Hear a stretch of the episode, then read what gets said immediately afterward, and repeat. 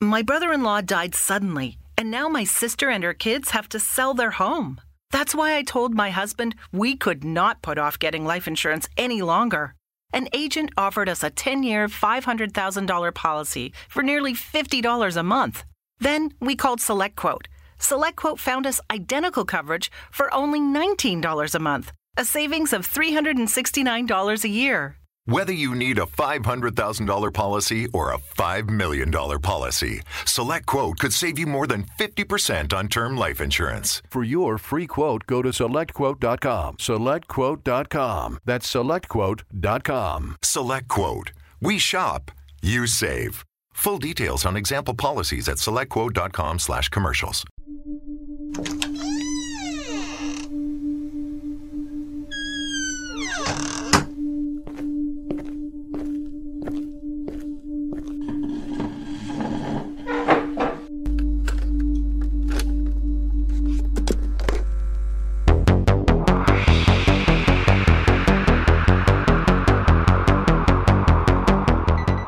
Bienvenidos a Relatos para no dormir, donde las historias más oscuras toman vida.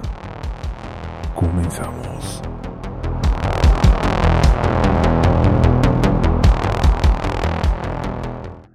Buenas noches querida audiencia, les doy la bienvenida una vez más a Relatos para no dormir, donde las historias más oscuras toman vida.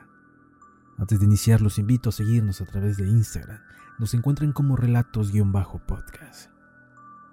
Bien, iniciemos con nuestro siguiente episodio.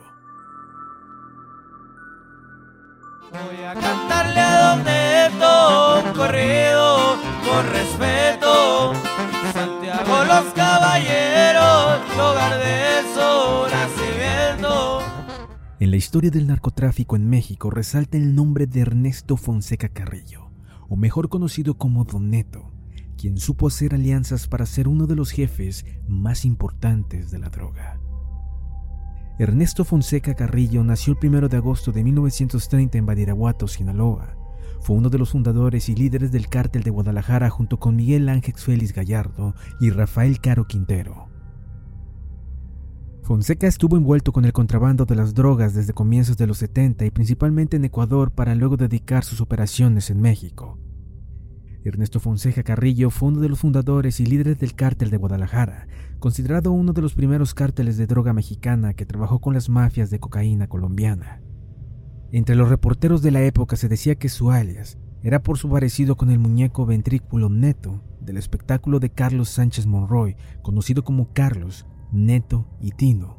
El sinaloense es tío de los hermanos Amado y Vicente Carrillo Fuentes, ex líderes del cártel de Juárez el primero apodado el Señor de los Cielos por traficar droga en aviones. Murió supuestamente el 4 de julio de 1997 en un hospital del DF horas después de someterse a una cirugía plástica.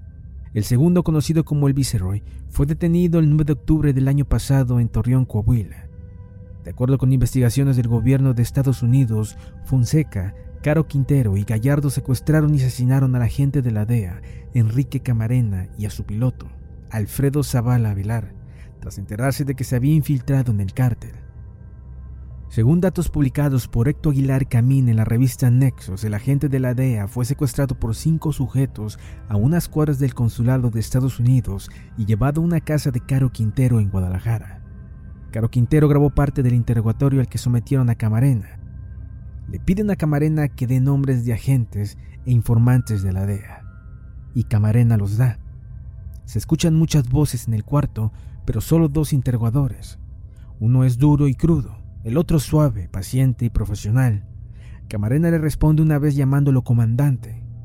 Aguilar Camín también menciona que el 8 de febrero Fonseca Carrillo fue a la casa de Caro para hablar con Camarena. ¿Qué hacen aquí? ¿A qué vienen? Le pregunto Caro, a entrevistarme con Camarena. Responde Don Neto, pues a ver si lo alcanzas porque ya no habla se burló Caro en aquella ocasión. El cuerpo del agente y su piloto fueron hallados en Michoacán en marzo de 1985, un mes después del secuestro.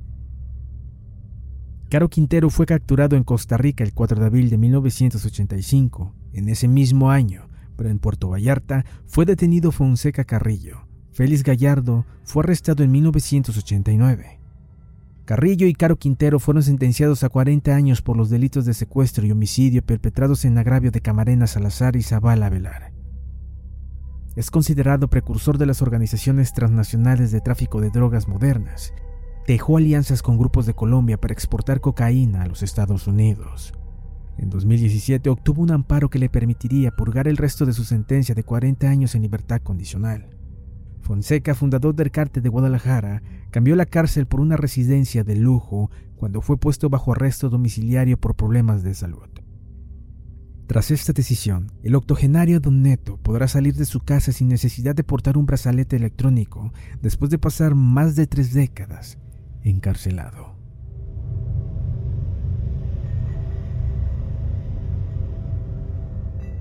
Antes de despedirnos, quisiera mencionar que por el corto tiempo que se le dedicó a este caso, en unos dos o tres días vamos a tener otro capítulo para poder pues eh, recompensar pues este episodio tan corto que tuvimos el día de hoy.